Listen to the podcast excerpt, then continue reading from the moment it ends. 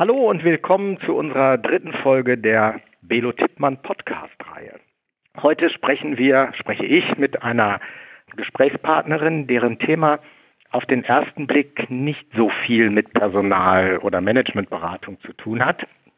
Zumindest nicht auf den ersten Blick, auf den zweiten dann vielleicht doch. Ich begrüße am anderen Ende der Leitung ganz herzlich Friederike Meister, Sprecherin der deutschen Sektion, wenn ich das so sagen darf, von Global Citizen. Hallo Friederike, guten Morgen. Hallo Jürgen, guten Morgen. Friederike, kannst du in einer Elevator Speech, wie man heutzutage immer sagt, beschreiben, was Global Citizen ist und was ihr tut? Ja, sehr gerne. Ich versuche mal einen kleinen Elevator Pitch. Also, Global Citizen ist eine, wie der Name schon sagt, globale Kampagnenorganisation. Wir haben das Ziel, möglichst viele Menschen im Kampf gegen Armut und für eine gerechte Welt zu mobilisieren. Unser wichtigstes Ziel ist es, extreme Armut äh, bis Ende 2030 zu beenden und dafür zu sorgen, dass die nachhaltigen Entwicklungsziele der Vereinten Nationen bis 2030 umgesetzt werden. Wir haben dafür ein ausgetrickstes Modell, das folgendermaßen funktioniert.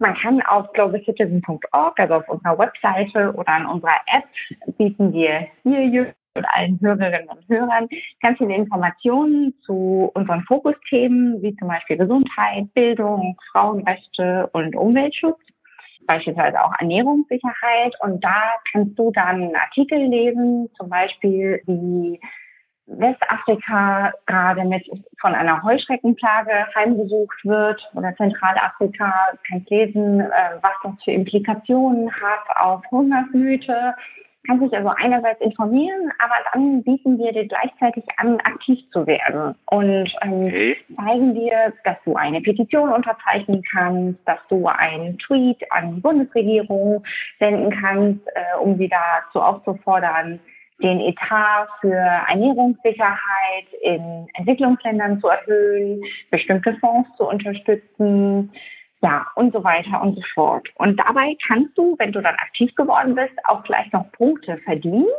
die du für unsere sogenannten Rewards einlösen kannst. Ähm, okay. Zum Beispiel tolle, tolle Konzerte, im Moment eher virtuell. Ja, das kann ich mir vorstellen. Ja. ja, und andere Aktionen extreme Armut zu beseitigen, klingt sehr, sehr ehrenwert. Kannst du das, Friederike, definieren? Was versteht ihr unter extremer Armut? Ja, das ist tatsächlich vordefiniert äh, von der Weltbank und von den Vereinten Nationen. Also extreme Armut bedeutet, dass man weniger als 1,90 Dollar, also circa 1,70 Euro am Tag zum Leben hat. Wir reden aktuell über ungefähr 750 Millionen Menschen äh, weltweit, die in extremer Armut leben, wissen aber ja Stand heute tatsächlich, dass sich diese Zahl, die in den vergangenen Jahren wirklich kontinuierlich zurückgegangen ist, wegen großer Fortschritte aufgrund von Covid-19 äh, extrem erhöhen wird, weil ja. wir im schlimmsten Fall sogar bis Ende des Jahres bei über, über einer Milliarde Menschen liegen werden, die eben in diesen Verhältnissen lebt. Friederike, Corona, Covid-19 war das Stichwort. Gesundheit ist eines eurer Handlungsfelder. Ein bisschen habe ich mich ja schlau gemacht vor unserem Gespräch. Da wart und seid ihr ganz besonders gefordert. Ich habe gelesen, dass ihr die EU dabei unterstützt habt, die unglaubliche Summe von 6 Milliarden Dollar einzuwerben, um Tests und Behandlungen auf der ganzen Welt möglichst unentgeltlich verfügbar zu machen. Wie ist das abgelaufen? Was habt ihr da getan? Ja, wir waren sogar an der Zahl 6,9 Milliarden US-Dollar. Oh, okay. ähm, also schon ein ganz schönes Sümmchen. Und ähm, ja, wir haben die EU-Kommission dabei unterstützt, dass wirklich diese globale Führungsrolle in ja, in der, in der Antwort auf Covid-19 zu übernehmen, weil wir haben ja gesehen, gemeinsames Handeln ist wichtiger denn je in dieser Pandemie. Wir sind ja alle betroffen, wenn auch nur einer betroffen ist. Und so mhm. war ja auch relativ schnell, wie wir alle wissen, bekannt, dass es eine Impfung braucht, um das Virus zu stoppen. Und wir haben eben da muss so einen kleinen Schritt zurückgehen, weil unser Modell ist gewissermaßen Pop und Policy, also Pop und Politik miteinander zu verknüpfen. Das heißt wirklich, ja, Stars und Menschen mit einer großen Reichweite dafür zu gewinnen, unsere Mission zu unterstützen und entsprechend öffentlich Lärm zu machen.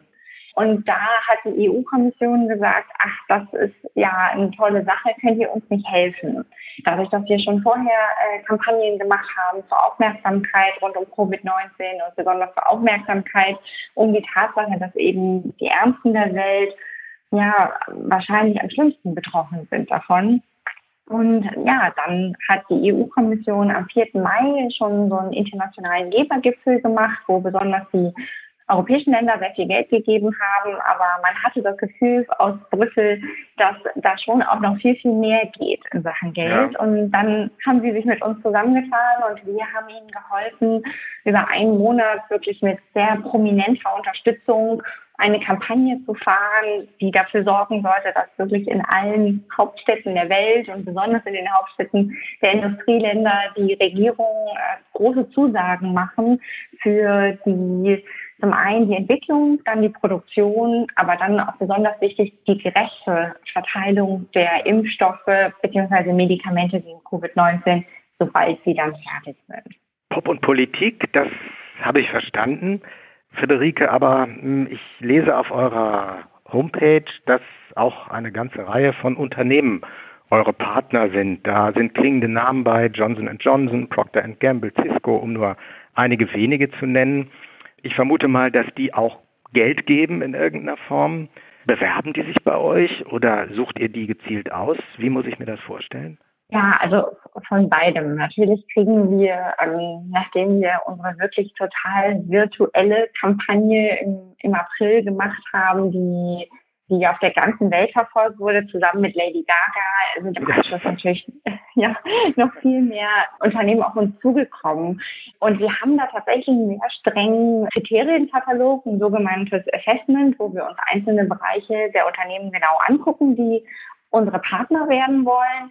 Wir haben aber einen ja durchaus offeneren Ansatz als jetzt andere ja, Organisationen in, in unserem Feld, weil wir sagen, wir finden es sehr, sehr wichtig, mit der Wirtschaft zu kooperieren, weil die Wirtschaft am Ende eigentlich der wichtigste Treiber ist im Kampf gegen extreme Armut. Wir wissen, dass mhm. ja, wirtschaftliche Entwicklung wahre Wunder bewirken kann. Und dementsprechend holen wir Unternehmen als Partner an Bord, teilweise für ganz, ganz konkrete Aktionen, ganz, ganz konkrete Actions in, in bestimmten Ländern, wo wir die, wo die Unternehmen dann nicht nur unsere Partner sind, sondern wir sie natürlich zugleich dazu verpflichten, entsprechende Zusagen zu machen, ob es jetzt finanzielle sind, ob es in puncto Lieferketten sind oder halt einfach die Bekenntnisse sind, sich an bestimmte nachhaltige Entwicklungsziele zu halten und, mhm. und sich denen ähm, so zu verpflichten, dass die jeweilige Situation eben besser wird in den Ländern. Hättest du, Friederike, einen Rat an Unternehmen und damit auch an Unternehmensberatungen, den wir zum Beispiel an unsere Kunden weitergeben könnten? Ja, ich hätte einen Rat. Und zwar haben wir heute ja, das Jahr 2020 und es bleiben uns nur noch zehn Jahre, um die nachhaltigen Entwicklungsziele der Vereinten Nationen zu erreichen. Die sind als solche in Deutschland immer noch nicht bekannt genug, merken wir immer wieder in unserer täglichen Arbeit. Es sind 17 Ziele an der Zahl, die wirklich der Fahrplan sind für eine bessere, gerechtere und wirklich auch gesündere Welt. Das heißt, mein Rat wäre wirklich an kleine und mittelständische Unternehmen in Deutschland, aber auch an die Riesen, sich stärker mit diesen Zielen auseinanderzusetzen und vielleicht zunächst einen kleinen, eine Bestandsaufnahme zu machen. Was sind die Ziele? Wie liegen wir in entsprechenden, äh, in den entsprechenden Zielen? Also sei es jetzt wirklich das Thema Klimaschutz, sei es das Thema Gleichberechtigung und wie so ein Audit zu machen und, und dann zu sagen, okay, wir setzen uns Ziele. Es müssen ja nicht unglaublich viele sein und dann erreichen wir diese Ziele. Ja. Das wäre ein, ein ganz wichtiger Schritt in die richtige Richtung. Also von diesen 17 Sustainable Development Goals sind ja mindestens drei, die unmittelbar Unternehmen betreffen, nicht? Wahrscheinlich alle. Aber wenn ich hier Innovation und Infrastruktur lese, dann nachhaltige Städte und Gemeinden, Geschlechtergerechtigkeit, dann sind das ja alles Dinge, die man auch in einem Unternehmen sozusagen bewirken und umsetzen kann.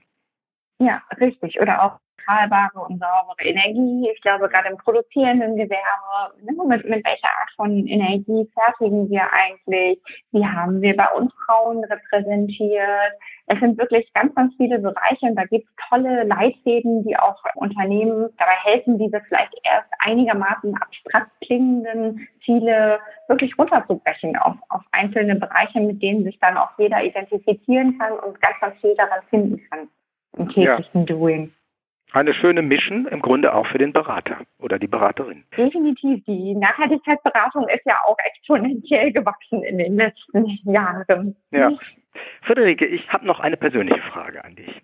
Wie bist du persönlich zu Global Citizen gekommen? Was hat dich angetrieben, dahin zu gehen? War das Lady Gaga mit One World at Home oder gab es andere Gründe? tatsächlich, ich bin jetzt ungefähr acht Monate dabei und damals war wirklich das mit Lady Gaga, musst du dir vorstellen, ist innerhalb von fünf Tagen über Nacht entstanden. Wir sind sehr gut darin, äh, Dinge ganz schnell und ganz agil zu drehen. Für mich war tatsächlich, ich bin seit langen Jahren in der Kommunikation tätig und habe vorher eine Kommunikationsagentur geleitet, in der ich überwiegend Kunden aus dem öffentlich-rechtlichen Bereich beraten habe. Und irgendwann hatte ich dann hatte ich dann wirklich Lust, etwas darauf mich ausschließlich einem Thema zu widmen, weil wir wissen ja als Berater springt man viel hin und her, was mir auch durchaus Spaß gemacht hat, weil ich dachte, ich würde gerne jetzt mit einem Thema ausschließlich widmen, für das ich wirklich brenne.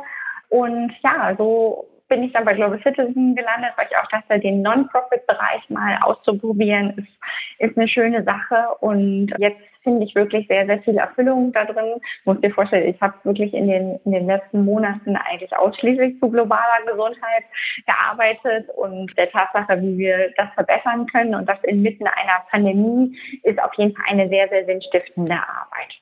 Ja, Liebe Friederike, wir werden dich bei Global Citizen nicht abwerben. Das kann ich schon jetzt sagen. Ich möchte mich ganz herzlich für das Gespräch bedanken, freue mich auf unsere nächste Begegnung und liebe Hörerinnen und Hörer natürlich auf die nächste Podcast. Vielen Dank. Vielen Dank, lieber Jürgen.